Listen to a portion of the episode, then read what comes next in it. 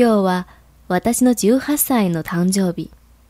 ちょうど18年前、ある女性は硫酸を4回、資産を1回軽減し、5度目の妊娠をしていた。医師は彼女に妊娠は危険すぎると言い、赤ん坊が母親のどちらかが命を落とす危険があると告げた。しかし、それでも彼女は産むことを決意した。それが私のママ。ママも私もとても健康です。